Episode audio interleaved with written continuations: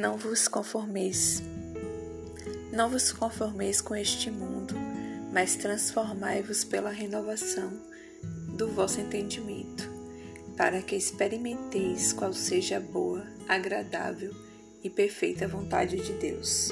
Romanos 12, 2 Esses são os que o Senhor busca, servos que não estão conformados com este mundo, mas que querem fazer a diferença servos que oram, jejuam, leem a palavra e que buscam santidade.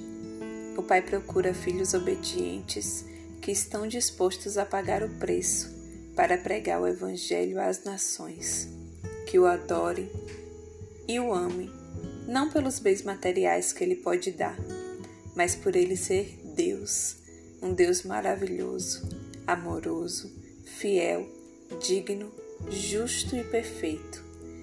Filhos que têm no coração a chama de amor pelo Pai e que atendem o ide do, o ide do Senhor para suas vidas sem questionar.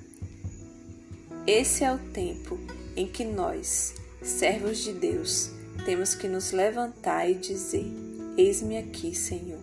Envia-me a mim e faz o teu querer em minha vida. Você está disposto a atender o chamado de Deus?